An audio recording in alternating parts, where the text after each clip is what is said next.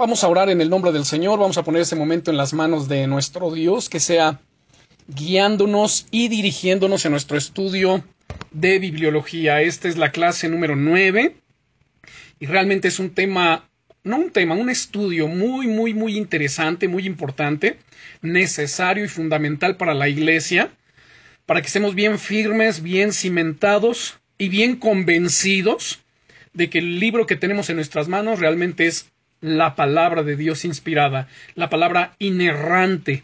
Oremos, Padre, en el nombre poderoso de Jesucristo. Te damos gracias, amado Señor, por tu amor, tu presencia, tu gracia, por la bendición que tenemos, Señor, de estudiar tu palabra.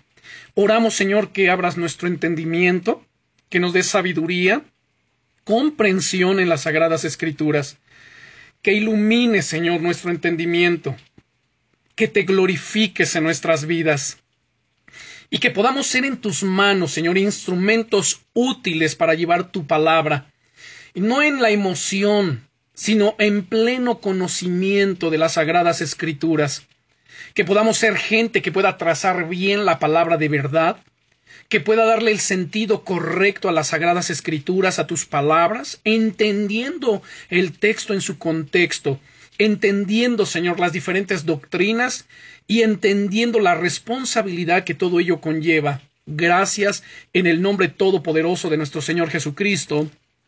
Amén.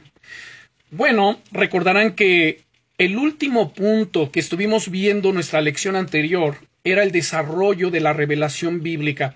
Vimos varias cosas muy interesantes acerca de este desarrollo de la revelación bíblica y vamos a mirar todavía unos puntos más dentro de este tema para pasar entonces a lo que son las evidencias tanto internas como externas de la palabra de Dios. Hasta aquí ya estamos convencidos, hemos hablado de su inerrancia, hemos hablado acerca de la inspiración verbal y plenaria de las Sagradas Escrituras, cómo es que Dios seleccionó hombres de diferentes extractos sociales, culturales, y los llamó para su servicio, y a estos hombres los inspiró el Espíritu Santo para escribir las Sagradas Escrituras no omitiendo, sino al contrario, involucrando su carácter, personalidad, sus costumbres, su educación, y dentro de todo ello que menciono, vemos que estos hombres, así como ya cité, que fueron tomados de diferentes extractos sociales, culturales, pues encontramos dentro de ello sacerdotes, profetas, reyes, ah, hombres de gobierno, hombres también de la política, eh, encontramos hombres del vulgo también, como por ejemplo Pedro. Y vemos ahí la gran variedad de personas que Dios utilizó, alrededor de 40 personas que Dios utilizó para escribir las sagradas escrituras en un periodo de alrededor de 1500 años. Bien, dentro del desarrollo de la revelación bíblica, encontramos que el Nuevo Testamento revela al Señor Jesucristo como el Salvador del mundo. Según el Evangelio de Mateo, en el capítulo 1 y versículo 21, espero tengan su Biblia a la mano. Ya si a quienes les gusta tomar nota, bueno, vayan tomando nota. Y quienes no pueden estar tomando notas, bueno, pongamos atención a todo esto. Finalmente estamos grabando las enseñanzas. Pueden escucharlas en nuestra plataforma de Spotify y o a través de el audio que se envía para quienes lo solicitan por WhatsApp. Bien, dice Mateo capítulo 1 versículo 21, leemos aquí, y dará luz un hijo, y llamará su nombre Jesús, porque él salvará a su pueblo de sus pecados. Entonces, el Nuevo Testamento nos revela a Jesús como el Salvador del mundo. En este Nuevo Testamento, o más bien, en el Antiguo Testamento, el Nuevo Testamento está escondido. Pero en el Nuevo Testamento, el Antiguo Testamento está revelado. ¿Qué sucede aquí? Que el Nuevo Testamento, o más bien el Antiguo Testamento era la sombra de todo lo que había de venir. Y el cumplimiento de las profecías bíblicas, el cumplimiento de las profecías mesiánicas, buena parte de ellas se encuentran reveladas y cumplidas en el Nuevo Testamento. Hay otras tantas que están por cumplirse con la segunda venida de Jesucristo, con el arrebatamiento, con el reino milenial y con los acontecimientos escatológicos que estarán sucediendo en la semana 70 de Daniel, que es la, la última semana, considerada como el último trato de Dios con su pueblo Israel. Bien, en el Antiguo Testamento, uno de los primeros milagros que encontramos ahí en las Escrituras es el de Moisés, donde el agua es convertida en sangre. Si ustedes recuerdan esto, en el libro de Éxodo, en el capítulo 7, que es una de las primeras, eh, o más bien es la primera plaga que Dios lleva a Moisés a realizar dentro de Egipto, según el capítulo 7 de Éxodo, versículos 19 y 20, permítanme darle lectura, en el verso 19, y Jehová dijo a Moisés, di a Aarón, toma tu vara y extiende tu mano sobre las aguas de Egipto, sobre sus ríos, sobre sus arroyos y sobre sus estanques, y sobre todos sus depósitos de agua, para que se conviertan en sangre, y haya sangre por toda la región de Egipto, así en los vasos de madera como en los de piedra. Verso 20. Y Moisés y Aarón hicieron como Jehová les mandó, y alzando la vara golpeó las aguas que había en el río, en presencia de Faraón y de sus siervos, y todas las aguas que había en el río se convirtieron en sangre. ¿Por qué cito esto? ¿Por qué lo menciono? Bueno, porque como estoy eh, eh, estamos eh, comentando que el Nuevo Testamento revela al Señor Jesucristo como el Salvador del mundo. En el Antiguo Testamento el Nuevo Testamento está escondido y en el Nuevo Testamento el Antiguo Testamento está revelado. Y que en el Antiguo Testamento uno de los primeros milagros de Moisés, Moisés que era tipo y figura de Cristo. ¿A qué me refiero con que Moisés era tipo y figura de Cristo? Bueno, Moisés fue profetizado su nacimiento, así como el nacimiento de Jesucristo.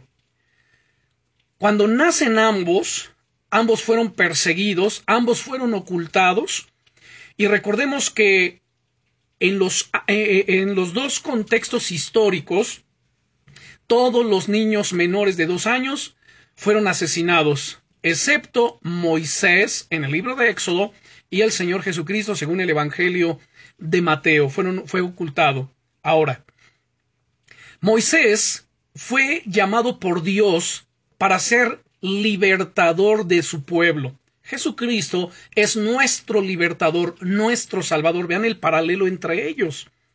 Moisés fue ungido con una unción especial de poder, de milagros, Tan es así que vemos a Moisés realizando milagros portentosos en Egipto, y el Señor Jesucristo dice Hechos capítulo 10 y versículo 38, cómo Dios ungió con el Espíritu Santo y con poder a Jesús de Nazaret, y cómo éste anduvo haciendo bienes y sanando a todos los oprimidos por el diablo, porque Dios estaba con él. Entonces hay un paralelo entre ellos. Moisés fue también el legislador a través de quien Dios les dio las leyes, los mandamientos, los preceptos a su pueblo, y el Señor Jesucristo viene y establece también su ley, la perfecta ley, la de la libertad, la de la gracia para todos los que creemos en él. Ahora, ¿por qué cito ese primer milagro de Moisés donde convierte el agua en sangre? Bueno, porque el agua en sangre implica juicio. En el Nuevo Testamento, uno de los primeros milagros del Señor Jesucristo, vean el paralelo, es convertir el agua en vino. Y esto implica gracia. Entonces Moisés, al convertir el agua en sangre, esto implica un juicio de parte de Dios. Pero el Señor Jesucristo, al convertir el agua en vino, según el libro de San Juan, o la carta, o el Evangelio, perdón, de San Juan, capítulo 2, en las bodas de Caná de Galilea, él convierte el agua en, en vino, y esto implica qué? Gracia gozo, alegría. Tan es así que el Señor prometió en el Antiguo Testamento cambiar la tristeza en baile, la tristeza en alegría, el lamento en gozo. Y entonces el vino en la Biblia es un elemento que prefigura o que representa el gozo, la alegría, la gracia, la bendición. Entonces vemos ahí el paralelo entre Moisés y nuestro glorioso Señor Jesucristo. Y hasta ahí eso es lo que tiene que ver, en buena medida, con el punto del desarrollo de la revelación bíblica, que ya en la lección pasada vimos varios puntos muy interesantes. Pero dentro de lo que son las evidencias, hablemos acerca de las evidencias internas de las Sagradas Escrituras que ellas mismas aportan de sí misma. Bueno, estas evidencias tienen que ver con los hechos encontrados en la Biblia misma, que es la propia afirmación de la Biblia en cuanto a que ella es la palabra de Dios. Segundo, que su origen no es humano, si bien es cierto que estuvieron involucrados elementos humanos, personas, como ya lo cité al inicio de esta enseñanza, pero el origen de la misma es divino, no es humano. Recordemos las palabras del apóstol Pedro en su segunda carta, en el capítulo 1, versículos 19 al 21, donde nos dice, tenemos también la palabra profética más segura, a la cual hacéis bien en estar atentos, como a una antorcha que alumbra en lugar oscuro, hasta que el día esclarezca y el lucero de la mañana salga en vuestros corazones, entendiendo primero esto, dice el versículo 20, que ninguna profecía de la Escritura es de interpretación privada, es decir, ninguna organización religiosa ninguna secta, ninguna denominación, ninguna organización eclesiástica puede atribuirse el copyright de las Sagradas Escrituras. Nadie tiene los derechos reservados acerca de la interpretación, de la exposición, predicación y enseñanza de las Sagradas Escrituras, porque nunca fueron traídas por voluntad humana, sino que los santos hombres de Dios hablaron siendo inspirados por el Espíritu Santo. Entonces, esto es lo que conocemos como la inspiración verbal y plenaria de las Sagradas Escrituras. Ahora bien, lo que estamos mencionando aquí dentro de las evidencias es justamente que ella es la palabra de Dios, que su origen es divino, si bien es cierto, como acabo de citar, el elemento humano estuvo involucrado y sigue estando involucrado, porque a nosotros los humanos, a nosotros es a quienes Dios nos encargó la predicación del Evangelio.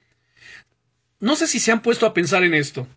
El anhelo, el deseo, las ansias que los ángeles mismos tienen de poder ellos predicar el Evangelio, el Evangelio de la salvación de Jesucristo, de su Dios, de su Creador, de su Padre, de su sustentador. O sea, ¿no creen que los ángeles ellos dirían, o quizás algunos dicen, o han pensado, wow, qué privilegio tienen los humanos de predicar el Evangelio de Jesucristo, de, de, predicar el Evangelio de nuestro Señor, de nuestro Dios. Nosotros quisiéramos predicarlo. Yo estoy convencido de que los ángeles quisieran dar testimonio, de que los ángeles quisieran predicar. ¿Saben? Y este privilegio, permítanme llamarlo así un privilegio, nos ha sido concedido a nosotros. Entonces vean qué gran bendición tenemos de parte del Señor. Ahora, dentro de estas evidencias, tenemos la evidencia de que difícilmente un libro como la Biblia pudo haber sido inventada por el hombre. Esto lo, lo hemos dicho al principio de este estudio. No hay forma de encontrar un libro semejante a este. He mencionado también en otras ocasiones de que hay libros muy buenos, hay bestsellers, pero ninguno como las Sagradas Escrituras. Este es el libro por excelencia. Nosotros como cristianos de repente nos estamos recomendando libros. Oye, fíjate que te recomiendo este libro que te va a ayudar, por ejemplo, eh, acerca de la paz o la paciencia o acerca de aligerar tus cargas. Y son libros de escritores cristianos que en base a su experiencia y al conocimiento de las escrituras, bueno, tratan estos asuntos. Y es bueno. Pero nunca esos libros, aunque citen las escrituras, jamás van a estar a la par de la Biblia o de las, Sagradas Escrituras, mucho menos por encima de ellas. El libro por excelencia es la Biblia. Cuando a mí me preguntan, oye, ¿qué, qué libro me recomiendas leer? Bueno, gracias a Dios yo soy un ávido lector. Me gusta leer mucho, pero yo siempre termino recomendando las Sagradas Escrituras. No hay otro libro como él. No hay. Este es el libro que cambia y transforma las vidas. En el Salmo 19, versículo 7 nos dice, la ley de Jehová es perfecta, que convierte el alma. O sea, note nada más, la Biblia tiene tal poder para convertir el alma de una persona Dice además las Sagradas Escrituras en Hebreos capítulo 4, verso 12, porque la palabra de Dios es viva, tiene vida. Es eficaz y es más cortante que toda espada de dos filos, porque penetra hasta traspasar el alma y el espíritu, las coyunturas, los tuétanos, y discierne los pensamientos y las intenciones del corazón. Este libro que tenemos en nuestras manos es la palabra de Dios, no contiene la palabra de Dios, es la palabra de Dios y es palabra viva. Cuando venimos a ella con hambre de conocer la perfecta voluntad de Dios, con deseos de que el Señor nos hable, la Biblia inmediatamente que creen va a comenzar a revelarse a nosotros, Dios va a comenzar a hablarnos a través de su palabra. Cuando alguien dice es que hace mucho que Dios no me habla, yo le puedo responder, bueno, es que seguramente hace mucho que no lees y no abres tu Biblia. Abre tu Biblia y vas a ver que Dios te va a empezar a hablar. Ahora, dentro de estas evidencias, podemos encontrar que pasajes del Antiguo Testamento afirman ser la palabra de Dios. Quiero que veamos algunos de estos pasajes. Vamos al libro de Deuteronomio capítulo 6. Libro de Deuteronomio y el capítulo 6. Y si ya estamos aquí en el capítulo 6, vamos a darle lectura a los versículos 6 al 9. Dice aquí en el versículo 6 al 9, y estas palabras que yo te mando hoy estarán sobre tu corazón, y las repetirás a tus hijos, y hablarás de ellas estando en tu casa, y andando por el camino, y al acostarte y cuando te levantes, y las atarás como señal en tu frente y estarán como frontales entre tus ojos y las escribirás en los postes de tu casa y en tus puertas. Para nosotros, para los cristianos, no hay otro libro que la palabra de Dios. No hay otra fuente de bendición, de transformación para nuestras vidas que la Biblia misma. Y noten el imperativo que encontramos aquí o los imperativos. En primer lugar, en el verso 6 dice, estas palabras que yo te mando, ahí está el primero, yo te mando que estas palabras estén sobre tu corazón. ¿Qué significa para nosotros que estén sobre nuestro corazón? Bueno, pueden mirar, sin que me pierdan esta escritura, lo que el apóstol Pablo dice a los colosenses en el capítulo 3 y versículo 16. Notemos lo que nos dice la palabra de Cristo more en abundancia en vosotros. ¿Dónde en vosotros? Pues en vuestro corazón. Porque Jesús dice que de la abundancia del corazón va a hablar la boca. Pues la palabra de Cristo mora en abundancia en vosotros, enseñándoos y exhortándoos unos a otros en toda sabiduría, cantando con gracia en vuestros corazones al Señor, con salmos e himnos y cánticos espirituales. Entonces, regresando a Deuteronomio 6.6, estas palabras que yo te mando hoy estarán sobre tu corazón. Pregunta que cada uno nos tenemos que hacer. ¿Qué tanto la palabra del Señor mora en mi corazón? Recuerden la enseñanza que compartí el domingo, en donde el Señor Jesucristo lo tomamos como ejemplo y siempre va a ser nuestro ejemplo a seguir, a imitar. Él continuamente, a través de su vida, a través de su ministerio, todo el tiempo citaba las escrituras. Y en medio de cualquier situación, adversidad y tentación, él siempre respondía con un escrito está. Y escrito está. ¿Y por qué Jesús hablaba de esa manera? En primer lugar, por la importancia, la relevancia que las sagradas escrituras tenían en su vida. En segundo lugar, porque las sagradas escrituras, como ya lo mencionamos, es la palabra viva de Dios, es la palabra perfecta que convierte el alma, que transforma la vida del ser humano. Tercero, las podía citar porque éstas habitaban plenamente en su corazón. Jesús mismo dice en Mateo capítulo 12, porque de la abundancia del corazón habla la boca. Alguien puede decir, es que yo no me sé tanta Biblia. Bueno, aplícate a ella. Memoriza la Biblia, lee la Biblia, estudia la Biblia, repasa la Biblia, medita la palabra, llénate de la palabra, memorízala.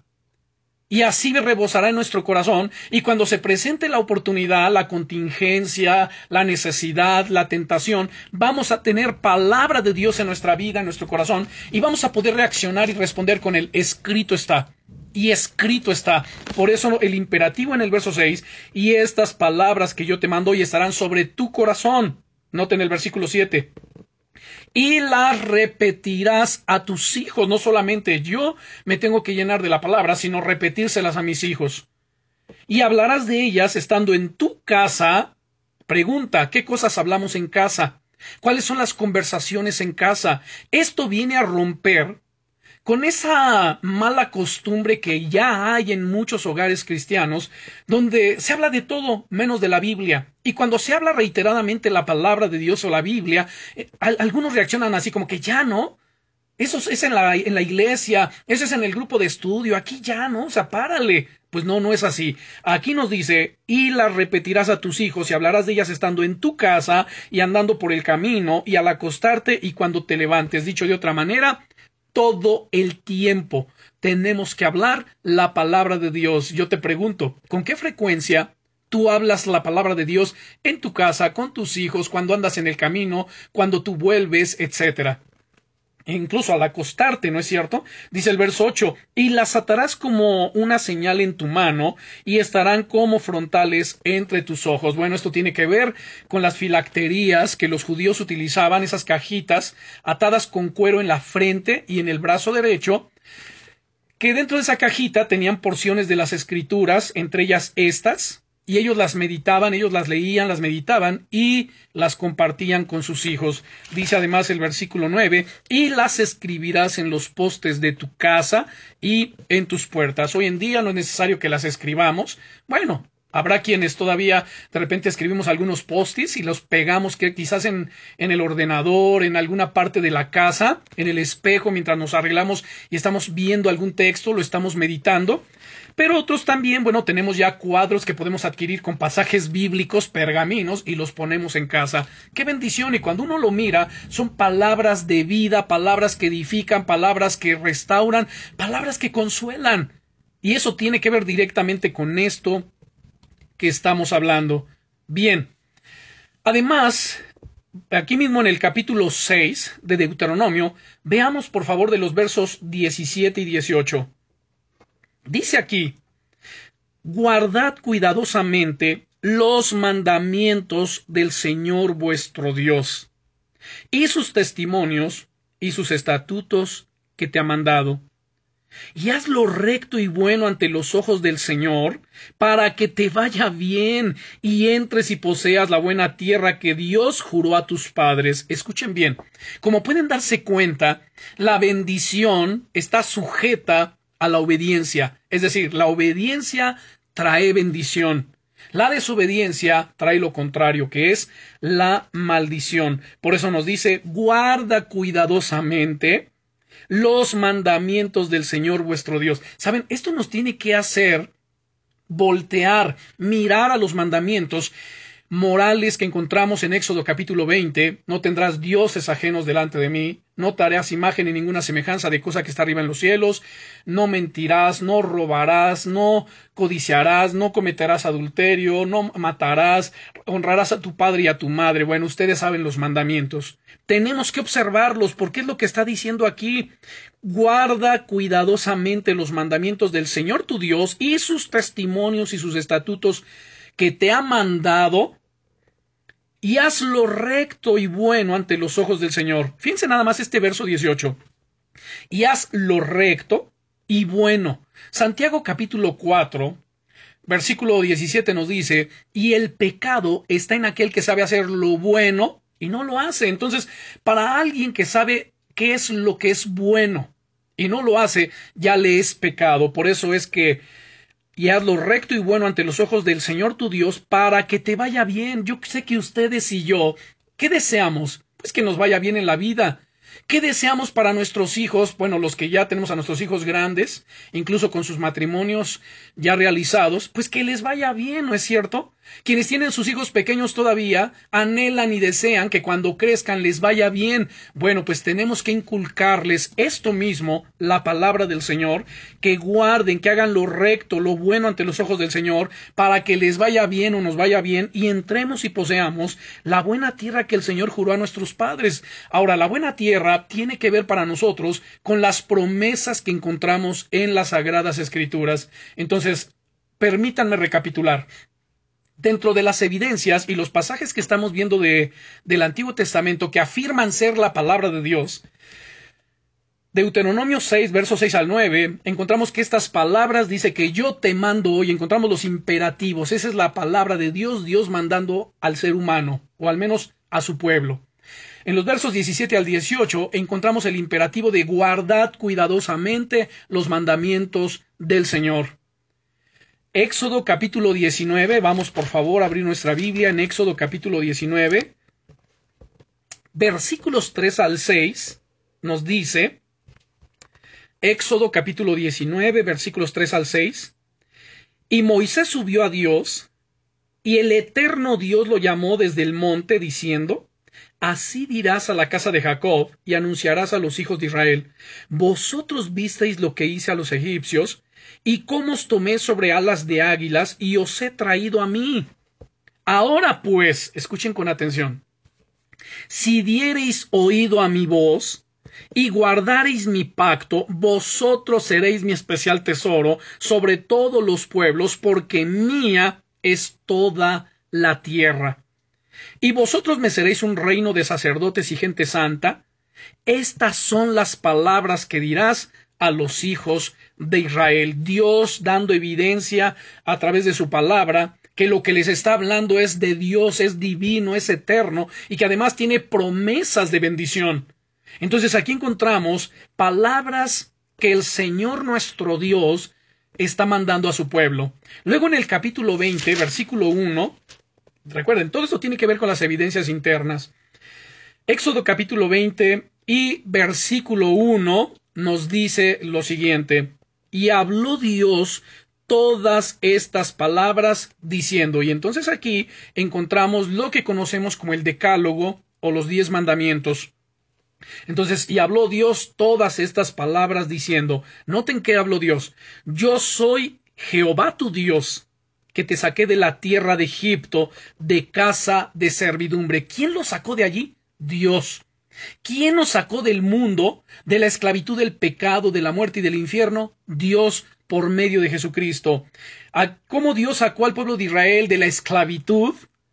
Bueno, lo sacó a través de Moisés, pero fue Dios. Y Dios nos ha libertado a través de nuestro Señor Jesucristo. Entonces, Dice el verso 3, no tendrás dioses ajenos delante de mí. Ese es un imperativo. 4, dice el versículo 4, no te harás imagen ni ninguna semejanza de lo que está arriba en el cielo, ni abajo en la tierra, ni, ni en las aguas debajo de la tierra. No te inclinarás a ellas, ni las honrarás, porque yo soy el Señor tu Dios, fuerte, celoso, que visito la maldad de los padres sobre los hijos hasta la tercera y cuarta generación de los que me aborrecen, y hago misericordia a millares a los que me aman y guardan mis mandamientos. Verso 7. No tomarás el nombre del Señor tu Dios en vano, porque no dará por inocente Dios al que tomare su nombre en vano. Acuérdate del día de reposo para santificarlo. Seis días trabajarás y harás todas tus obras, mas el séptimo día es reposo para el Señor tu Dios. No hagas en él obra alguna, tú ni tu hijo, ni tu hija, ni tu siervo, ni tu criado, ni tu bestia, ni tu extranjero que está dentro de tus puertas, porque en seis días hizo el Señor tu Dios los cielos y la tierra, el mar y todas las cosas que en ellos hay, y reposó en el séptimo día. Por tanto, Dios bendijo el día de reposo y lo santificó. Por ello, hermanos, es que nosotros tenemos un día para congregarnos. Digo, por el momento no tenemos nuestras instalaciones, lo hacemos a través de, de Zoom, de Internet, pero finalmente seis días debes trabajar. El séptimo para nosotros es el domingo, donde todos reposamos, todos descansamos. Y es el día para reunirnos, no es para hacer ninguna otra actividad, sino para centrarnos y concentrarnos en adorar a nuestro Dios, escuchar su palabra. ¿Para qué? Para que nos vaya bien. Dice además en el versículo 12, honra a tu padre y a tu madre, para que tus días se alarguen en la tierra que el Señor tu Dios te da. No matarás, no cometerás adulterio, no hurtarás, no hablarás contra tu prójimo falso testimonio, no codiciarás la casa de tu prójimo, no codiciarás la mujer de tu prójimo, ni su siervo, ni su criada, ni su buey, ni su asno, ni cosa alguna de tu prójimo.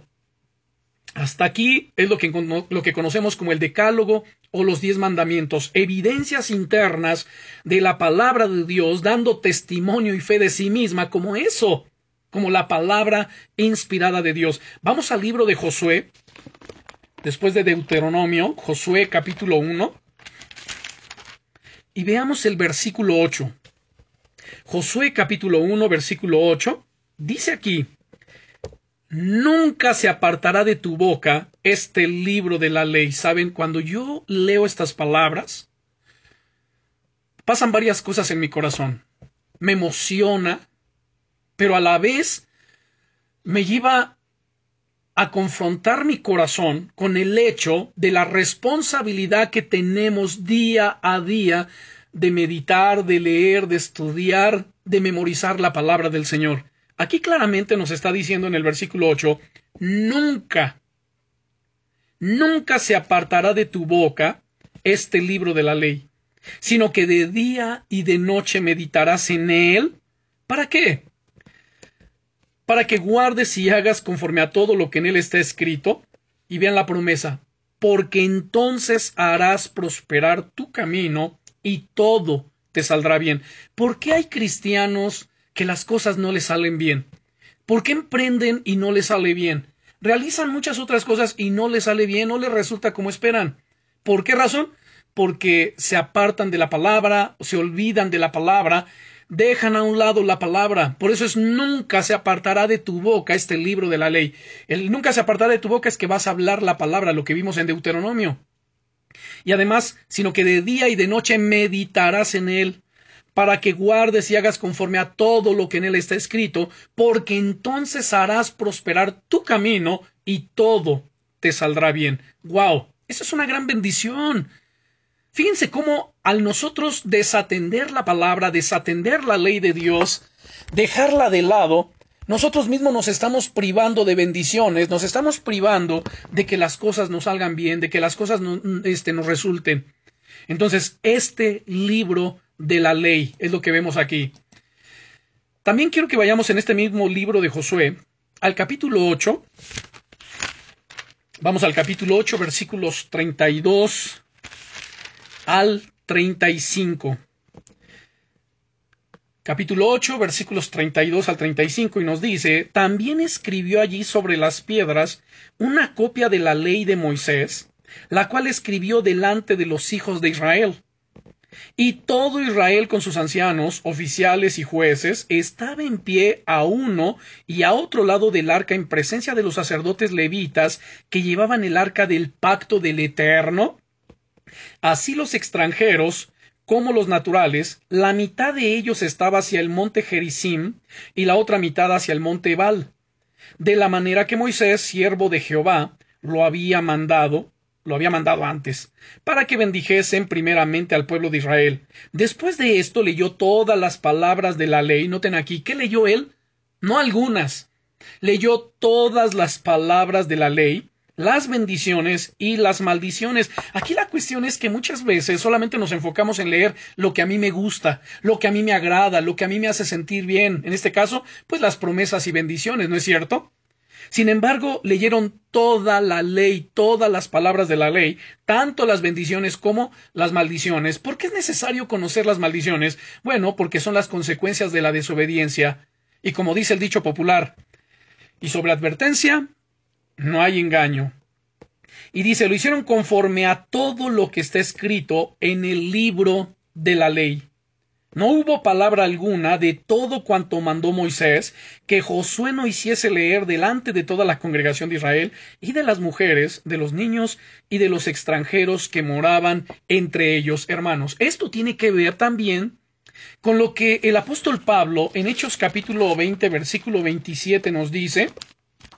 No me pierdan aquí este Josué bueno, igual y sí, pero es que vamos a regresar ahorita ya no a Josué, sino al libro de los reyes. Bien, en Hechos capítulo 20, vean el paralelo que hay. Bien, Hechos capítulo 20, versículo 27. Josué, lo que ya vimos en el libro, bueno, en su libro, en el capítulo 8, versículos 32 al 35 que todas las palabras de la ley fueron leídas, no hubo palabra alguna que omitieran. Y noten que en Hechos 20, 27 dice el apóstol Pablo, porque no he rehuido de anunciaros todo el consejo de Dios. Así como Josué obedeció las palabras de Moisés, que le habían sido dadas de parte de Dios, de enseñar al pueblo todas las palabras de la ley, el apóstol Pablo, él responsablemente como un siervo de Jesucristo, no omitió enseñanza alguna, sino que él enseñó a los cristianos, a nuestros hermanos de aquel tiempo, todo el consejo de Dios. ¿Qué tenemos que hacer hoy día nosotros? Bueno, en primer lugar, quienes predicamos la palabra, quienes enseñamos el Evangelio, quienes enseñamos la palabra de Dios, tenemos ese mismo compromiso de enseñar todo el consejo de Dios, nos guste o no nos guste. Sé que hay muchas cosas de la Biblia, particularmente dentro de la doctrina, que es confrontativa, va a confrontar áreas de nuestra vida, pero es necesario. No podemos omitir nada de lo que Dios ha hablado. Tenemos que predicar, enseñar y escuchar, conocer todo el consejo de Dios. Vamos al segundo libro de los Reyes, al capítulo 14. Segundo libro de los Reyes, capítulo 14, y veamos el versículo 25. Segundo libro de Reyes, capítulo 14 y versículo 25. Dice aquí, Él restauró los límites de Israel Aquí se está refiriendo a Jeroboam, Jeroboam. Bien. Dice aquí, él restauró los límites de Israel desde la entrada de Hamad hasta el mar de hasta el mar del Arabá, conforme a la palabra de Jehová Dios de Israel, la cual él había hablado por su siervo Jonás, hijo de Amitai, profeta que fue de Gad Efer. Entonces notemos aquí nuevamente obedeciendo qué? La palabra de Dios o las palabras de Dios. ¿Y qué hizo él? Bueno, por ejemplo, lo que ya vimos en Josué capítulo 8, él escribió una, una copia de la ley que hizo leer delante de todo el pueblo, sin omitir palabra alguna. Aquí en segundo libro de Reyes, Jeroboam hizo conforme a la palabra del Señor Dios. Vamos al segundo libro de Samuel, segundo libro del profeta Samuel, en el capítulo 22, segundo libro de Samuel, capítulo 22, y veamos versículo 31.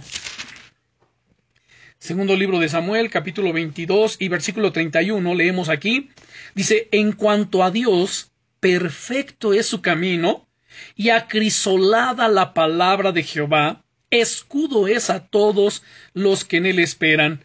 Wow, qué maravilloso es esto, ¿no? Nuevamente lo leo. En cuanto a Dios, escuchen bien, perfecto es su camino. Si ustedes y yo decidimos confiar plenamente en Dios, depositar nuestra vida, nuestro ser, nuestro hogar, nuestra familia, el negocio, trabajo, todo, ¿saben? Perfecto es su camino. Él nos va a guiar por el camino de la perfección. Segundo lugar nos dice, y acrisolada. La palabra acrisolada quiere decir purificada, santa, es la palabra del Eterno. Y además dice, escudo es a todos los que en él esperan.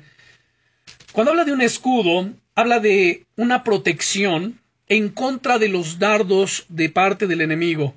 Él es escudo a los que en Él esperamos, Él nos protege, Él nos asiste, nos guarda, nos defiende, Él y solamente Él nos protege y tiene palabras de vida eterna, así que acrisolada es la palabra del Eterno. Vamos aquí mismo, en el libro de Samuel, segundo libro de Samuel, en el capítulo 23, el siguiente, y veamos el versículo 2. Versículo 2 nos dice, el Espíritu del Eterno ha hablado por mí Noten, ¿quién es el que está hablando aquí? El rey David.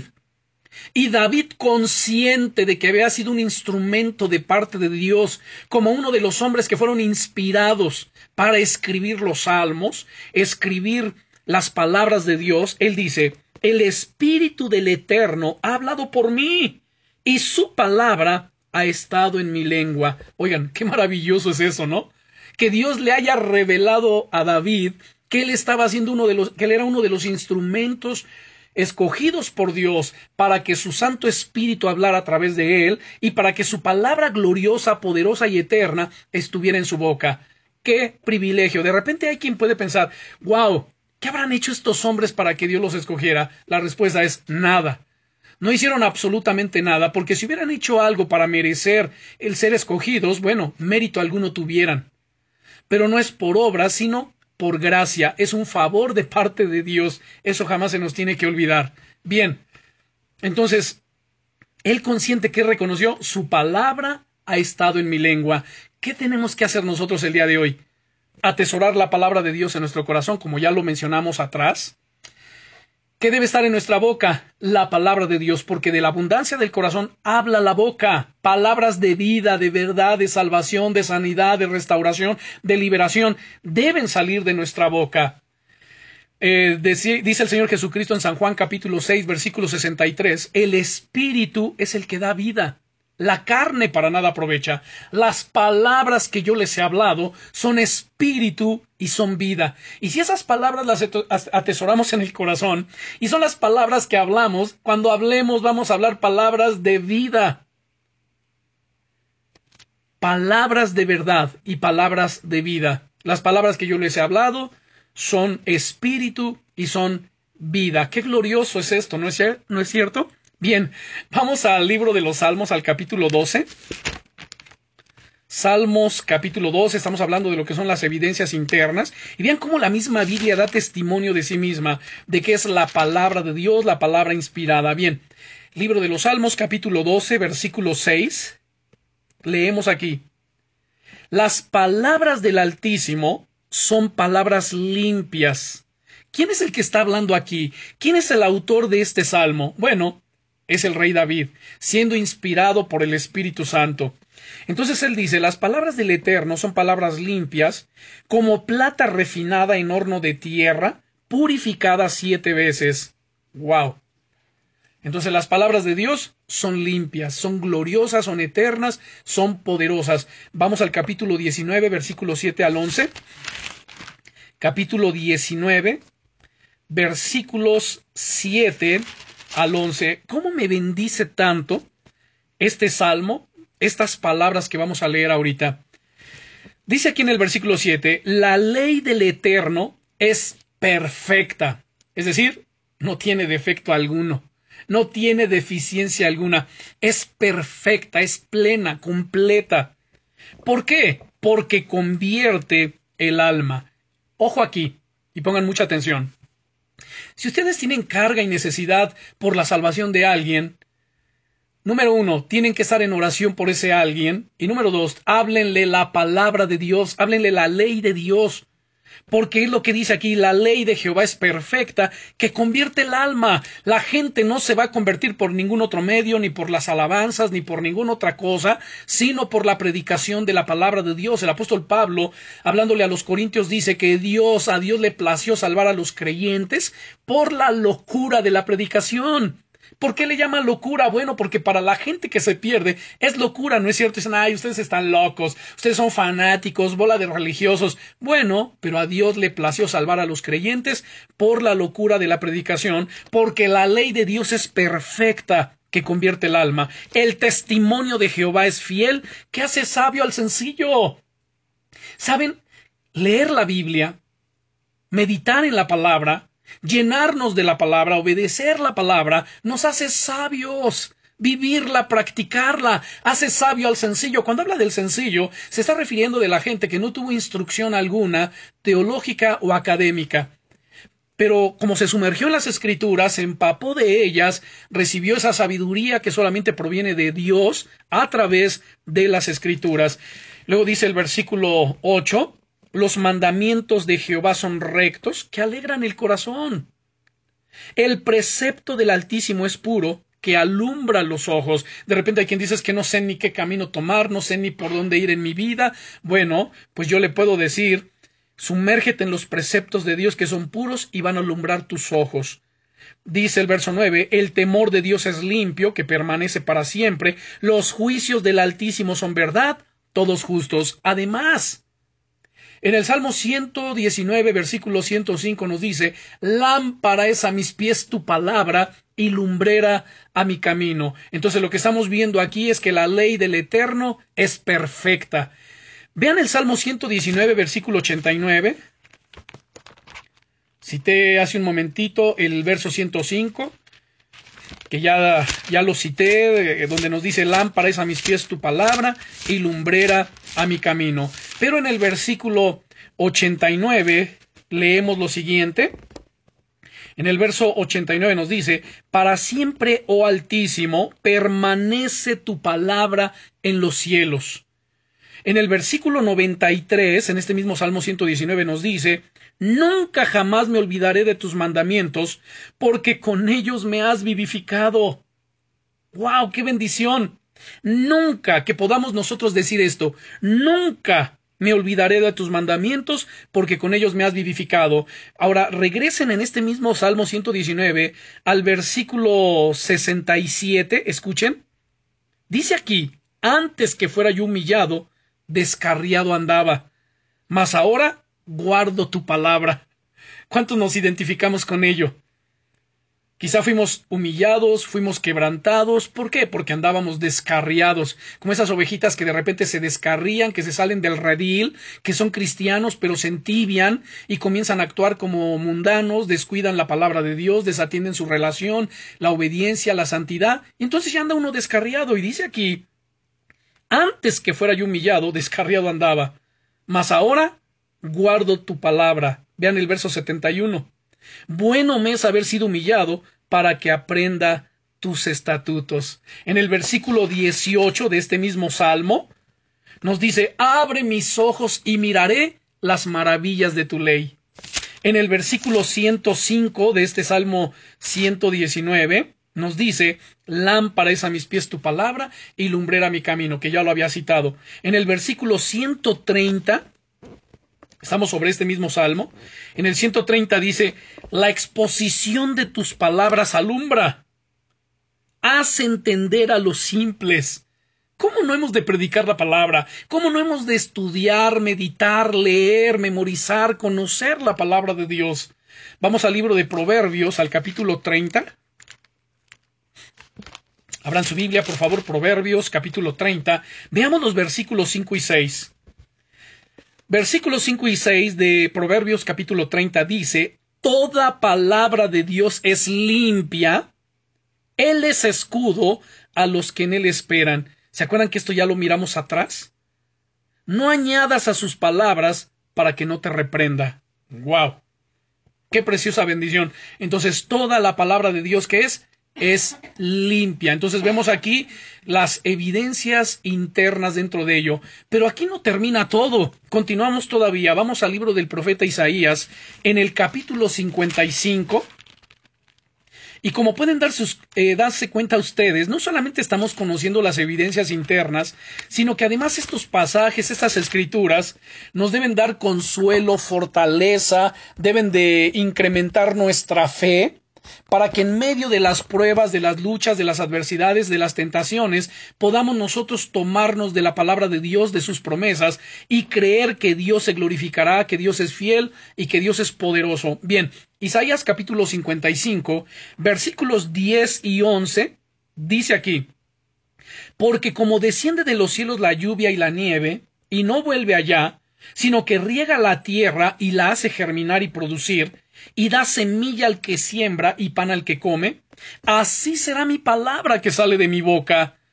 No volverá mi vacía, sino que hará lo que yo quiero y será prosperada en aquello para que la envíe.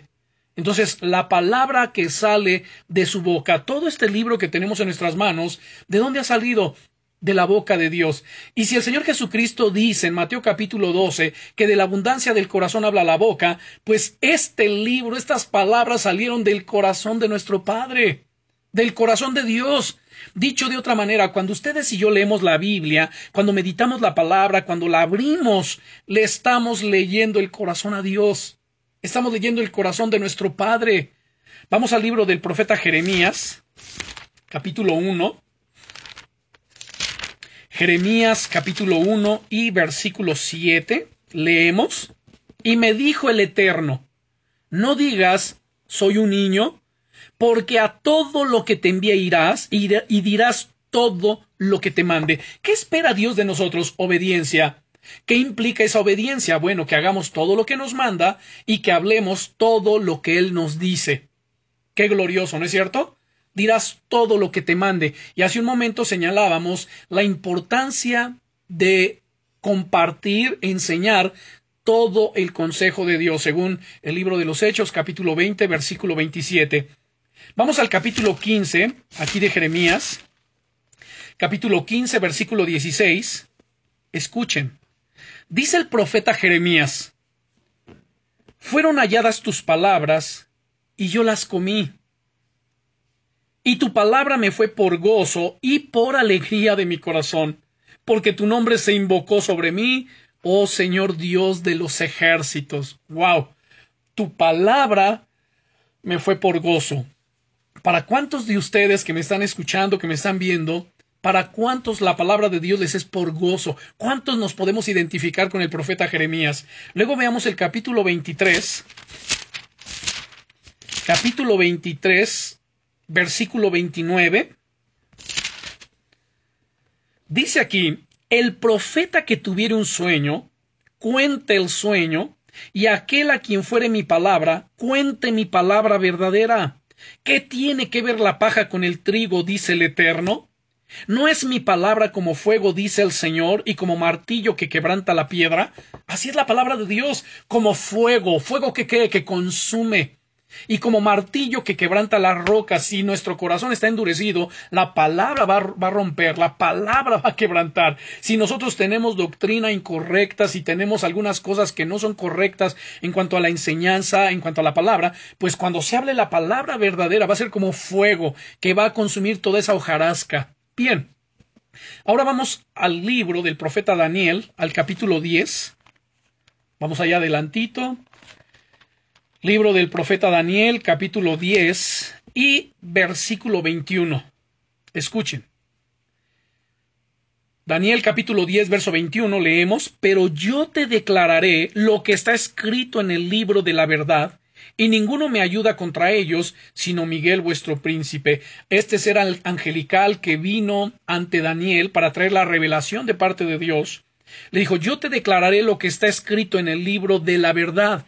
Bueno, hay una enseñanza que he compartido, un estudio acerca de los libros que se mencionan en la Biblia, libros, y dentro de esos libros tenemos este libro de la verdad que dice el ángel. ¿Y dónde está ese libro de la verdad? Bueno, es un libro en los cielos, el libro de la verdad, donde están escritas cosas que Dios toma de allí para revelarle a algunos de sus siervos. Bueno, ya no lo hace actualmente, sino lo hizo en aquel tiempo cuando estaba la conformación o la inspiración de las sagradas escrituras. Así que nadie puede decir, es que Dios me reveló una nueva enseñanza, una nueva doctrina, ya no existe nada de eso.